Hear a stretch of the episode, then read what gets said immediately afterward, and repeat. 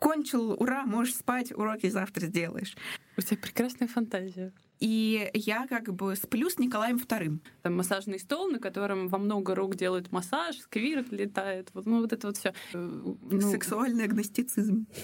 Кстати, я поняла, что как только я научусь разговаривать нормально о сексе с мамой, я пойму, как разговаривать о сексе со своим ребенком. Привет, это «Разве секс?» С вами Алина Данилова и Маша Константиниди. Мы собираемся, чтобы обсуждать глянец, развенчивать мифы о сексе и разбираться в сложных вопросах, связанных с сексуальностью.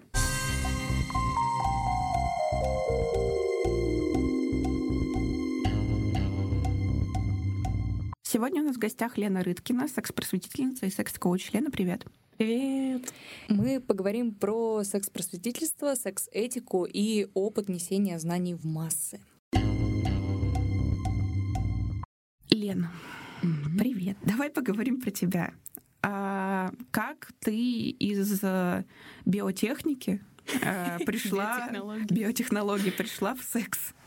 На самом деле, наверное, логично было бы сказать, что было до биотехнологии, потому что я училась на соцфаке вышке, и тогда я прям эм, как-то в душе у меня созрела идея, что надо стать продолжательницей Игоря Семеновича Кона, вот, э, который в свое время, как вы, наверное, знаете, э, был светилом такого научпопа и вообще очень много сделал для этого массового дискурса о сексуальности. А, но, если честно, во время учебы не особо виделось, как вообще можно к этому прикоснуться, потому что, ну, я не знаю, например, мои научные руководители, ну, преподаватели не очень были открыты даже к тому, чтобы я писала курсовые. У меня созрела идея а, такого научно-популярного мероприятия о сексуальности — а, который я обсуждала со своими знакомыми. Вот. А тут, в общем-то, они же как-то тоже... И они созрели, и я созрела, и было ощущение, что, а, знаете, в социальных сетях как будто бы запрос вот был такой, где на русском языке нормальный материал о секс-просвещении. Вот. И, в общем, все, все сошлось. Mm-hmm. И я вместе с друзьями Тани Дмитриевой, которая сейчас делает кинки-пати, вот, и шоу «Бурлеск», а, Илья Захаров, э, популяризатор науки, мы собрались все вместе и начали делать эти конференции. А дальше пошло-поехало. Ну, я как раз начала искать возможности зарабатывать на этом, и тогда и случился Пьюр, например. Расскажи, что такое секс-евангелизм? Потому что, я думаю, не очень понятно.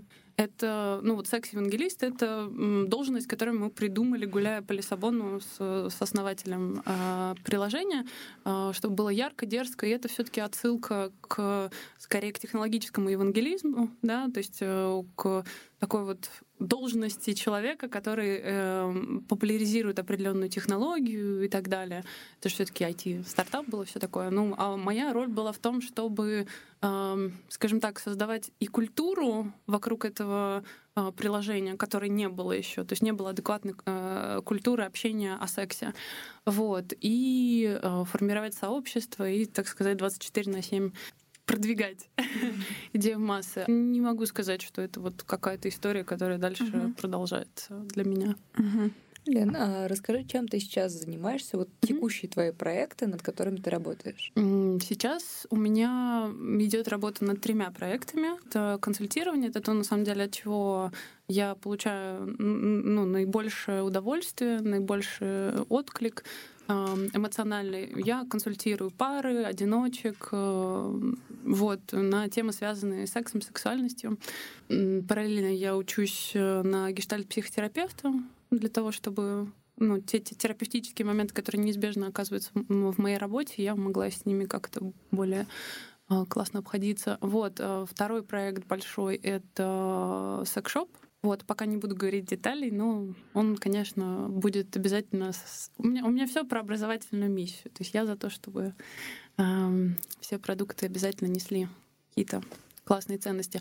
Третье — это онлайн-секс-школа. Какие люди к тебе приходят и чем ты с ними занимаешься? Вот как это выглядит? У меня самая распространенная аудитория — это люди 30-35 лет, либо женщины, либо пары. Женщины, как правило, очень, очень независимые, сильные, хорошо зарабатывающие, и которые вдруг внезапно обнаруживают, что вот э, ну, не хватает что-то для себя, в первую очередь в сексе, потому что угу. э, как-то уже надоело вроде все для мужика делать, вот, и, а еще все рассказывают, что секс это классно, а непонятно, почему это так классно. Ну, примерно так.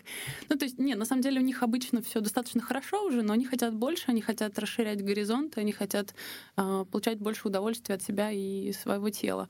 Э, пары обычно либо с такими очень специфическими запросами, например, на женское доминирование. А ну вот еще один запрос, с которым я могу работать и индивидуально, и в парах.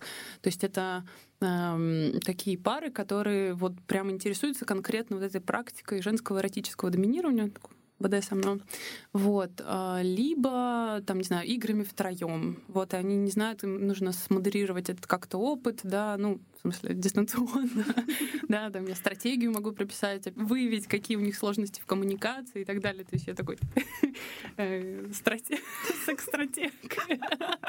А у тебя есть вот эти вот карты с э, полем битвы, ну, со стрелочками? Ну, реально у меня бывает такое, что, например, бывает такое, а, ну, а пары это тоже около там 30 30-35, иногда чуть старше, у которых все классно, они, как правило, уже много чего перепробовали, в целом неплохая коммуникация, но вот как бы нужно еще больше, лучше и так далее. И бывает такое, например, что приходят э, перед кинки-пати свои первые или там второй, третий, но как бы ну, такими немножко смазанными, приходят и как бы просят, чтобы я прописала им стратегию, как, э, как собственно, там себя вести. Слушай, я, на, я очень на, люблю на свою работу. этого можно было бы сделать, я не знаю, настольную игру просто какую-то, знаешь, где ты выбираешь вот эти э, карточки да, с заданиями. Я, я, я, я поговорю с девчонками из Кинки Пати, чтобы забрендировать эту игру, короче, да. Сделать просто такую настолку Кинки Пати. Вообще расскажи про кинки. Есть Кинки Практис, есть Кинки Пати. Все началось с Кинки Пати. Моя подруга, которая делала э, со мной секс-просвет, и там еще одна замечательная барышня Тая, которая предпочитает, эм, чтобы ее назвали псевдонимом Бланш. Она бурлеск артистком. Они создали три года назад э, вот эти вечеринки, вдохновившись э, классными европейскими вечеринками. Вот. Они же, собственно, и начали активно популяризировать кинки-культуру, кинки-субкультуру. Несмотря на то, что это слово звучало до этого, они прям сделали его достаточно массовым. Я ага. уверена, что сейчас огромное количество людей, которые нас слушают, они вообще никогда не не интересовались этим, и они такие, так, вот mm. расскажи, что Чего я увижу, там если только я не приду. происходит. а, на самом деле это, можно назвать это эротическим маскарадом, карнавалом, эротической вечеринкой, где э, есть несколько ключевых элементов. Во-первых, это специальный дресс-код.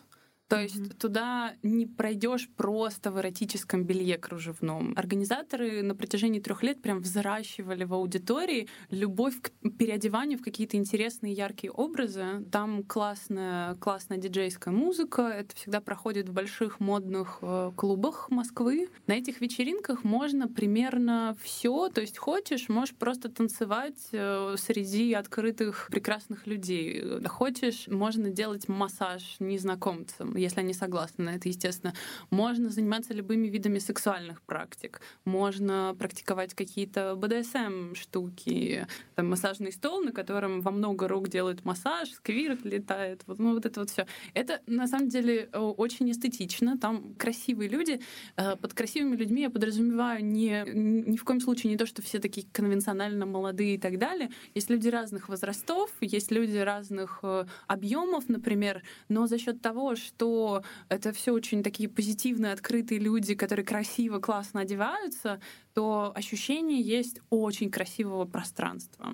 Так что это, да, такое место свободы, радости. А, ну и другой важный момент, что, например, в отличие от э, э свингер-клубов, там, во-первых, нету такой фокусировки на сексе, то есть это всего лишь mm-hmm. одна из опций. А, во-вторых, э, девчонки создают гендерный баланс, да, чтобы примерно вот как-то было поровну, примерно одинаковые цены для мужчин и женщин, потому что одна из больших проблем, например, а, на свинг-вечеринках, это то, что мужчины платят какую-то космическую цену, девушки проходят бесплатно, и из-за этого вот есть вот я просто как ходила, знаю, да, какое-то ощущение, что ну как-то им кажется, что они тебя уже купили. Story. А, у меня какие-то проблемы со сном, и мне снится всякие странные вещи последние дни. И у меня все начиналось с того, что я каждую ночь умирала. Сейчас это пришло к каким-то очень странным сексуальным практикам. А, например, последний сон... Пожертвоприношения какие? Ну, мне снилось, что я, значит, проститутка, и я как бы сплю с Николаем Вторым. Вот он же милашка, он же милашка. Он милашка, да. Причем у него было типа лицо моего молодого человека, так что мне было вообще все супер. А, но, а, но там как бы, ну я просто не была готова морально к такому. И вот это из этой серии. То есть это как бы интересно. У тебя прекрасная фантазия. Да. А, это как бы интересно, особенно учитывая, что как бы, ну, я кончаю только когда я сквертую, например. Mm, вот. И mm-hmm. мне было бы интересно, например, как-то посмотреть на других женщин. А, как они как получают они, Да, потому что mm-hmm. я не могу доверять порно. Ну, как бы это не... Да, да, да, там типа шприц э, с водичкой, вот это все, все oh, знаю. Well.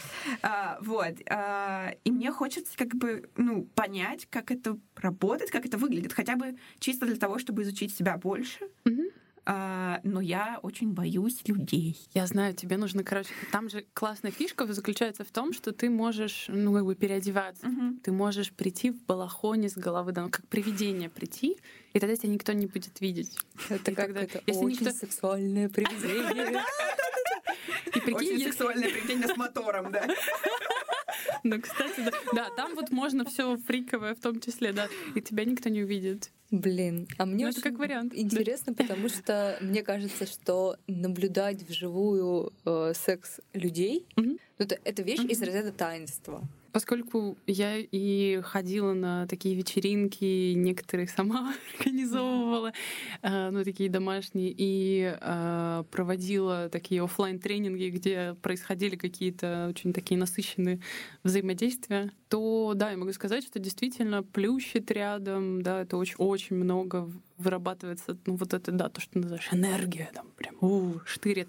Но на самом деле я последний год поняла, что я больше не могу находиться с этим рядом. То есть мне, например, некомфортно. Ну, это неплохо, не хорошо. Mm-hmm. То есть у меня произошел какой-то обратный процесс такого сворачивания. Но, безусловно, это потрясающий опыт. Так что если захочется увидеть, почувствовать, рекомендую. Мне кажется, я мы через пару-тройку лет с молодым человеком, когда у нас подостынет э, притяжение друг к другу какое-то дикое, может быть, я этим займусь. Мне, а, я бы сходила, но это, понимаешь, это мне кажется лицемерием, если я приду туда и буду просто смотреть. Нет, Нет почему ты же будешь? Мне почему-то кажется, что это вот прям, вот что все очень... ненавидят этих Нет. людей, которые просто приходят посмотреть. Нет, смотри, вот это очень важный вопрос, потому что там-то, вообще-то говоря, очень много людей, да, и тот, тот факт, что ты будешь из там где-то по соседству смотреть, да, пожалуйста, все настолько сфокусированы на самом деле на себе, что, ну, в общем, неважно. Тут скорее вопрос, если ты вплотную подходишь к людям, которые занимаются занимаются сексом и смотришь на них,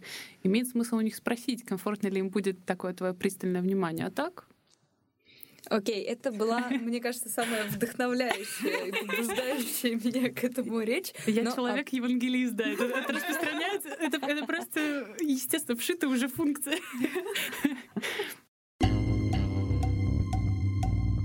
Говорим какой-то травли, насколько часто ты с ней сталкиваешься, и есть ли какая-то травля, скажем, внутри сообщества, именно, например, там, фемдом или чего-то такого, mm-hmm. потому что я знаю, что часто например, в ЛГБТ-сообществе очень э, сильна травля чисто внешняя, когда ты не подходишь под э, два как бы варианта, например, лесбиянки, которые есть, как бы вот Буч, и там, угу. я забыла, как называется, ну, в общем, такая нежная девочка. Фем... фем uh... назовем котенок, вот, а, то тебя могут начать как бы травить. И случалось ли с тобой какое-то такое травля или там, не знаю, какие-то неприятные комментарии? Ну, конечно, неприятных комментариев было предостаточно. Я просто, ну, во-первых, ну вот когда пошла первая волна вот этой всей известности в связи с Пьюр, а, меня трясло. Это было очень сложно, страшно, особенно когда там в первую ночь вдруг на меня обрушилось просто, ну, после выхода там одной статьи, а, на меня обрушилась просто тонна людей, и в основном это было очень много агрессивного мужского внимания. Вот э, с ним было сложно справиться, то есть как-то, ну, вот эта объективация была очень-очень такая сложная. Эм, вот прям с каким-то буллингом я, если честно, не сталкивалась. То есть мне, ну, конечно, мне писали какие-то вещи там, типа, убью тебя, там, вот что-то такое. Ну, как-то, ну, не знаю. Я всегда, если честно, относилась ко всей этой агрессии э, таким образом. Я понимаю, что это же не про меня, это про людей. То есть их что-то, у них что-то болит на эту тему, им надо по этому поводу высказаться. Вот. Э, принимать на себя я это не собираюсь, но это не про меня. Слушай, ну, мне кажется, что это очень важно, то, что ты проговорила сейчас, вот момент, что это не про тебя, а про людей, потому что вообще я сделаю сейчас ужасную вещь, да, mm-hmm. это моя любимая рубрика комментариев.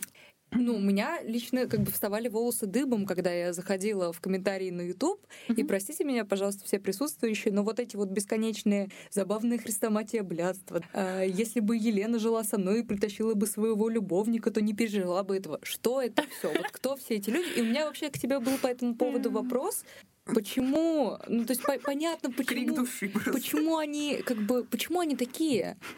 А, я хочу проиллюстрировать это интересной историей моего бывшего молодого человека. Он э, жил и живет в Лос-Анджелесе, ему около 50 лет. А сейчас он э, профессиональный доминант и секс-коуч, очень хороший, прям очень крутой, очень этичный и вообще замечательный мужчина. Там где-то с 20 до там, 30 с чем-то лет он был радикальным христианином. Он устраивал какие-то совершенно адские акции там против вот что-то там сексуального образования и так далее. Он прям очень радикально себя вел, и ему до сих пор стыдно за это. Он сказал, что когда он видел всех этих людей, единственное, что он мог почувствовать, это злость.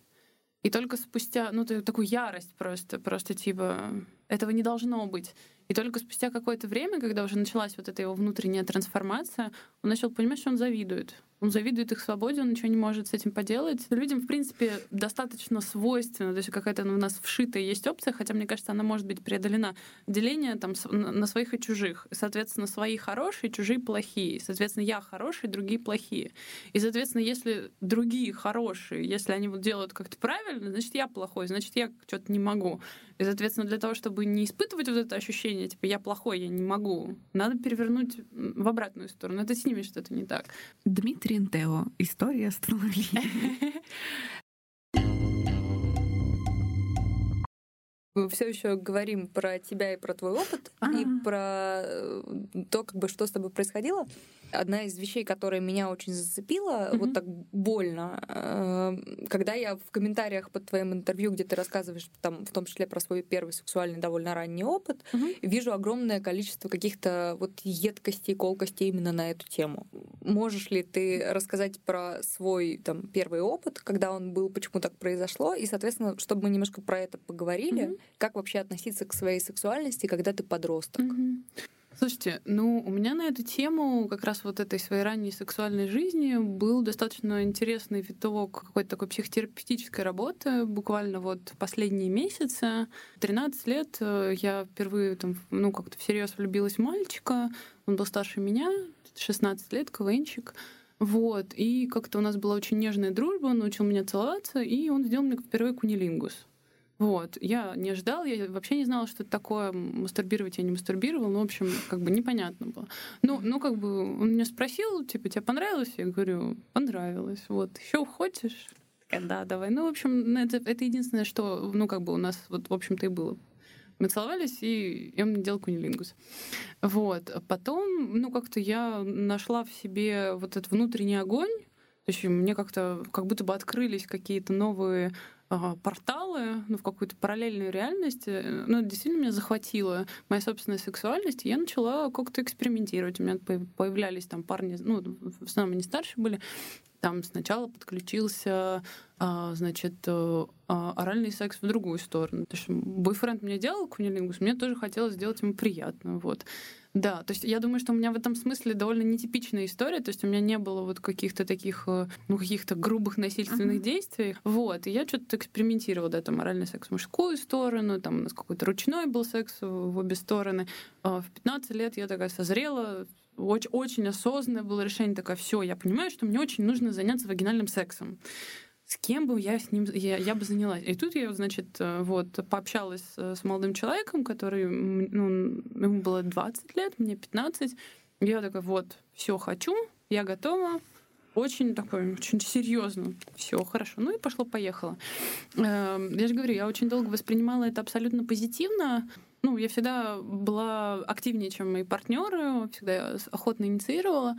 Но вот э, буквально этой зимой я нащупала одну очень важную вещь, что из-за вот этого эпизода в 13 лет, ну как бы последующий, я настолько привыкла, что эм, заботу, внимание мужское я могу получить только вот в контексте таком вот романтико-сексуальном или сексуальном, да. И вот сейчас очень прикольный процесс происходит, когда я такая, ну, я прям в течение месяца изучала, как, как это дружить с мужиками и вообще не заниматься с ними сексом и не иметь какого-то эротического контекста. И сейчас как-то появляется больше вариаций. Я против того, чтобы э, как-то пытаться избавить человека от травматичного опыта. Вот, ну, знаете, как-то вот прям настойчиво. Мне нравится очень сильно процессы, которые идут э, в плане там, больше психологизации, да, какого-то вот адекватного образования, защиты детей, вот, ну, защиты их границ и так далее. Но я не считаю, что это критично, если у человека это уже произошло. То есть я, например, чувствую, чувствую что мои какие-то сложности, травмы и так далее, они сделали меня мной. Вот то, о чем ты говоришь, да. то, что если как бы вот это произошло, то мы по-хорошему должны это принять и как-то спокойно относиться. Mm-hmm. Но вот у меня такой раздвоенный немножечко вопрос. Mm-hmm. И первая его часть касается того, что ну вот с одной стороны есть там родители, семья, и у вас какие-то коммуникации, в которых ты явно ребенок mm-hmm. пока еще, а с другой стороны ты вот это в себе чувствуешь, и это куда-то надо деть, mm-hmm. каким-то образом реализовать, каким образом это реализовывать. У тебя нет никаких методологий, понятий, и все это кажется каким-то ужасным, неправильным, того, что не должно происходить. И с другой стороны, я понимаю, что если бы мне нужно было сейчас со своим ребенком гипотетическим mm-hmm. об этом разговаривать, это было бы большой проблемой. То делать и как с этим вообще жить, если ты чувствуешь себе ранней сексуальности, тебе там 13 лет, или 12-14 там, и ты чувствуешь, что вот оно в тебе прям есть, и с ним надо что-то делать, как быть, если ты при этом не ребенок, а родитель? Э, мне кажется, дети, которые сейчас растут, они растут в абсолютно других условиях. То есть у них настолько а, обширный есть доступ уже в том числе к адекватной информации на эту тему, что кажется, что они как бы узнают про это и разберутся с этим еще раньше, чем вообще родители еще задумаются о том, что с ними надо по этому поводу поговорить. Когда, например, сейчас общаюсь с ребятами, там, не знаю, 16, 17, 18 лет, я поражаюсь тому, насколько они продвинуты, насколько они вот как-то легко. Ну, понятно же дело, что это не везде, это не, не одинаково. А, в интернете тоже много всякого разного есть. Ну, я просто здесь придерживаюсь некоторой оптимистичной точки зрения. Mm-hmm. Что делать? Искать адекватные источники информации, наверное, да, родителям, мне кажется, что, во-первых, я бы э, не делала из секса табуированную тему, то есть точно так же, как я в повседневной жизни спокойно разговариваю о сексе, как разговариваю о чем угодно, я хочу такую же среду создать и в своей семье. Mm-hmm. Ну, то есть, чтобы это просто естественным образом происходило. И, соответственно, если будут возникать какие-то вопросы, сомнения, я буду адекватно разговаривать об этом и э, просто давать разные источники информации для того, чтобы там ребенок сам мог понимать. казалось, что я одновременно знаю о сексе слишком много, потому что я очень долго читала о нем, mm-hmm. А, потому что меня рано это заинтересовало. Даже не столько, как э, у меня появилось желание сексуальное, сколько мне было просто интересно.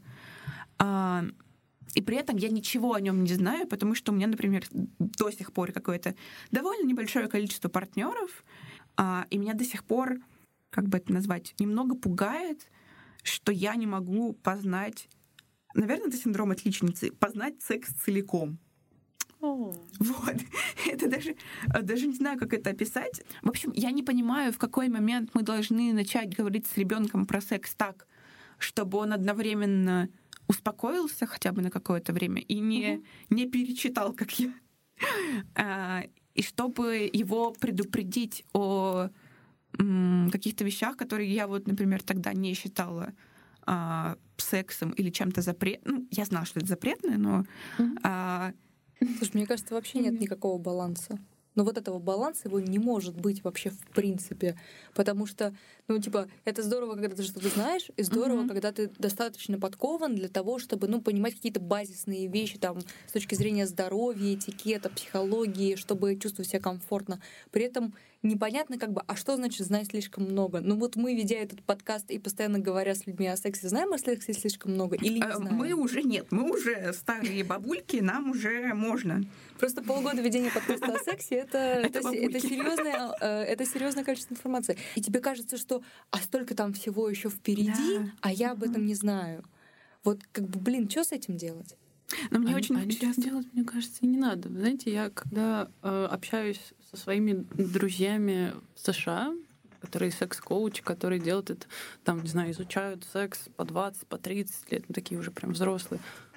Они такие, типа, все еще столько всего непознанного. Ну, то есть недостаточно времени, чтобы все познать. Ну, как бы мне нравится идея принципиальной непознаваемости, как сексуальности, так и чего угодно. Ну, да. Тем более, это... что это, знаете, это, знаете, типа...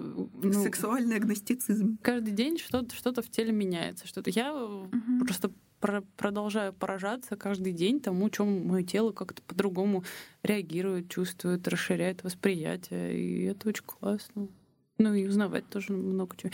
Единственное, что вот у меня, например, э, тяга к вот именно таким головным знаниям стала заметно меньше.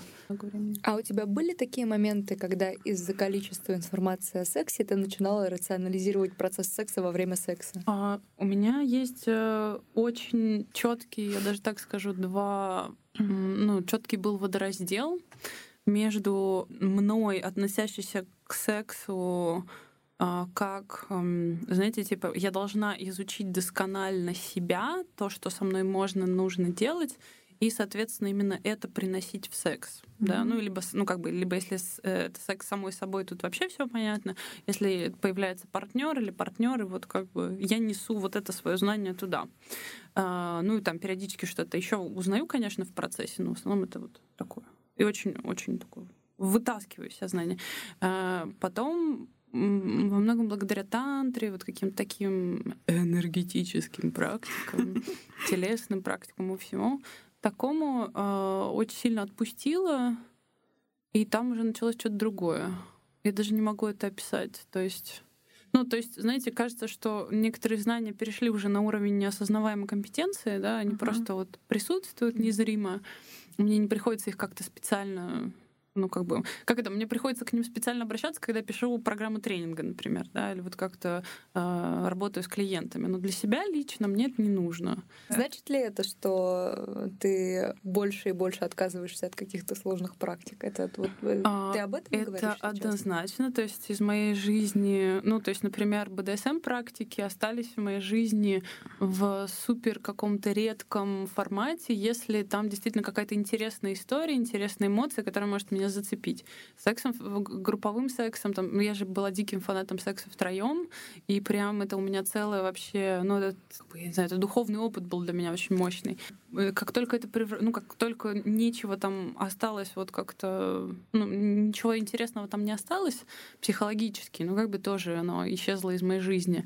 А мне кажется, мне стало очень много интересно просто помогать людям, вот как-то кидать идеи, помогать им придумывать сценарии и так далее, но не участвовать. Если честно, ну, например, мне пенетративный секс стал очень, ну, стало понятно, что он Не очень мне интересен. Ну, то есть я, когда мое тело научилось испытывать оргазмы примерно от всего чего угодно, ну и, как правило, даже от более нежных э, прикосновений, даже там генитальных, не генитальных, неважно, стимуляция членом внутри для меня, например, слишком интенсивна в большинстве случаев. То есть я это, знаете как, э, я могу это воспринять, ну, мне классно это как такая вот, я не знаю, ну, вишенка на торт, ну, какой-то вот, какой-то mm-hmm. такой вот прям акт глубокого взаимопроникновения, да. Да, то есть есть на эту тему не то чтобы сложности, но как-то я, например, расширила действительно очень сильно возможности чисто такого вот классного тактильного взаимодействия, от которого меня mm-hmm. плющит очень, очень мощно. Вот. И поэтому секс, ну, секс превращается во что-то другое. То есть это как-то смещается вообще само представление о том, что такое секс. Да. Мне сейчас очень повезло с моим нынешним партнером. А, во-первых, потому что у нас у обоих а, примерно равный сексуальный опыт и uh-huh. по количеству партнеров, и по частоте, объему, whatever. Uh-huh. А, а во-вторых, а, мы оба долгое время были теоретиками. Мне кажется, первый раз в сексе не говорю вообще ничего. Mm-hmm. Ну, то есть мне не нужно подсказывать человеку, как бы, что, как со мной делать. И самый, наверное, необычный сексуальный опыт, я вспомнила об этом, потому что ты сказала про нежные прикосновения. Mm-hmm. Прошлым летом э, так получилось, что у меня были какие-то проблемы по гинекологии, мне нельзя было какое-то время заниматься сексом, mm-hmm. а, а у нас его, собственно, долго не было. И мы лежали, как бы засыпали, а, и он начал меня целовать, просто нежные поцелуи такие, и он э, целовал все мое тело. И когда он э, дошел до коленок, в итоге я думала, что я кончу. Ну, я не кончила, но и для меня это было таким... Ну, я, наверное, только через какое-то время осознала, насколько это был крутой, необычный опыт, угу. который я вообще никогда не думала, что может со мной случиться, потому что мне всегда казалось, что мне нужна очень такая интенсивная, а, да, стимуляция. интенсивная стимуляция. Mm-hmm. А, чуть ли не агрессивная такая. Наверное, потому что в подростковом возрасте это было быстро, удобно, кончил, ура, можешь спать, уроки завтра сделаешь. А, типа, вот. Я настолько удивилась, что оказывается, вот я уже там, как там был мем, я уже 8 лет в сексе, я уже там 3 года в сексе, оказывается, есть какая-то еще грань, которую я вообще не исследовала. Как ты думаешь, секс-просвет нужен взрослым людям, не только подросткам? И если э, нужен, то чего вот людям, судя по твоей практике, не хватает? Каких знаний им не хватает? во-первых, однозначно нужен, понятное дело, при их собственном желании. Более того, я же, собственно, с самого начала так и позиционирую, что я занимаюсь mm-hmm. секс-просветом 18+. Есть много разных тем, по которым нужен секс-просвет. Он нужен и в первую очередь про коммуникацию. Хотя там, на самом деле, вопросов больше, чем ответов. А, и там, ну, типа, нет простых решений. Это прям реально одна из самых сложных тем. Вот это согласие, несогласие, как, как взаимодействовать. Там ну, это такая почти алхимия. А, безусловно, то, что касается контрацепции, потому что очень взрослые люди все еще могут ну, вообще не представлять, э, там, какие могут быть вообще заболевания, передающиеся половым путем. И, соответственно, либо их излишне демонизировать, либо, наоборот, не защищать себя достаточным образом. А, то есть, вот, я не знаю, там, взрослые пары, которые а, хотят, например, заняться сексом там втроем, не знаю, в четвером еще что-то, они не представляют, а что им нужно, ну как бы как им защититься, типа что, а что презерватив, а что делать там типа с кунилингусом, а как, а, а на что проверять, вот этих вещей не знают. А, не хватает вообще информации такой практической о том, что вообще можно делать. То есть вот, а как бы, а, а какое меню? Наверное, не хватает э, как бы такого ну, мне кажется, это как это, это, это, это что-то такое, чему нельзя вот так просто взять и научить. Это, это то, что-то такое, чему можно научиться. То есть это как-то долго приходит в процессе что секс — это не про набор ярлыков, которые mm-hmm. мы где-то прочитаем. И это касается и представления о том, что есть какие-то, какое, какое-то нормирование, там столько-то раз, так долго должно быть. Это именно такой секс, а не какой-то другой. А, женщины то, мужчины все. Ну, то есть там, на самом деле, индивидуальных вариаций огромное количество. Люди этого часто вообще не понимают. И вот эта попытка подогнать себя под э, вот эти стандарты, черт знает кем написанные, ничем не подкрепленные на самом деле, ну вот она, она очень сильно мешает. Такое освобождение от рамок и исследование именно своей собственной сексуальности, а не какой-то там чужой. Мой секс, например, он становится все более наивным. В смысле такого ну, безусловно, конечно, у меня есть в голове багаж знаний, от которого я никуда не избавлюсь, и он там в нужный момент станет. Но чаще всего мой секс выглядит так, э, что я просто встречаюсь с другим человеком, он мне интересен, я его исследую, он меня исследует, мы исследуем друг друга. Все. А какую... Ну, то есть это больше похоже на танец такой импровизационный. Это, это реально произведение искусства, оно каждый раз разное. Потому что ты просто отправляешься в, ну, как бы в неизведанное поле и такой, о, а что там может быть? Это круто. Слушай, ну э, то, что ты сейчас сказала, это очень романтично про происследование, потому что это звучит так, как будто мы покоряем космос. Это правда. в ком-то другом. Это про... не только в другом, в себе самом. Я обожаю работать с парами.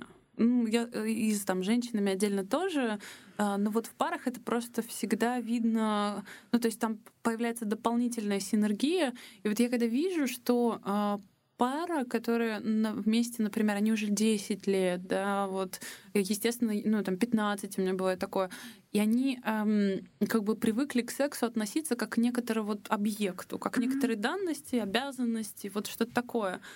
И тут, когда они вдруг начинают вместе творить, и они отправляются в это путешествие, они обсуждают, они что-то придумывают, у них возникают какие-то безумные идеи, и глаза загораются, да? И вот они, у меня аж мурашки тут, пока я это говорю. И я вижу, как они меняются. И тогда уже вообще не важно, что именно они делают, не важно, к чему они придет, придут, каким практикам они научатся. Самое важное — это вот то, что они в этом путешествии вместе, они в этом творчестве вместе. И вот этот процесс, он самый-самый ценный. Вот это классно. Слушай, это продала секс. Это, просто потрясающе. Я евангелист, да? У меня, у меня тоже идут мурашки, на самом деле, сейчас по телу. Но я думаю, что мы на этом заканчиваем. Да, на приятной ноте. На такой очень возвышенной ноте.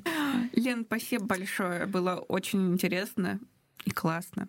Слушайте, вам большое спасибо, потому что я каждый раз радуюсь, когда удается выйти в какие-то новые поля, потому что сегодня я обсуждала с вами какие-то вещи, которые я еще нигде не обсуждала, и это очень ценно. На этом все. Не забывайте подписываться на наш подкаст на любой удобной вам платформе. А если вы слушаете нас в iTunes, то обязательно ставьте нам оценки, пишите а, комментарии. Это помогает другим людям узнать о нас. Не бойтесь своих желаний и не забывайте о контрацепции.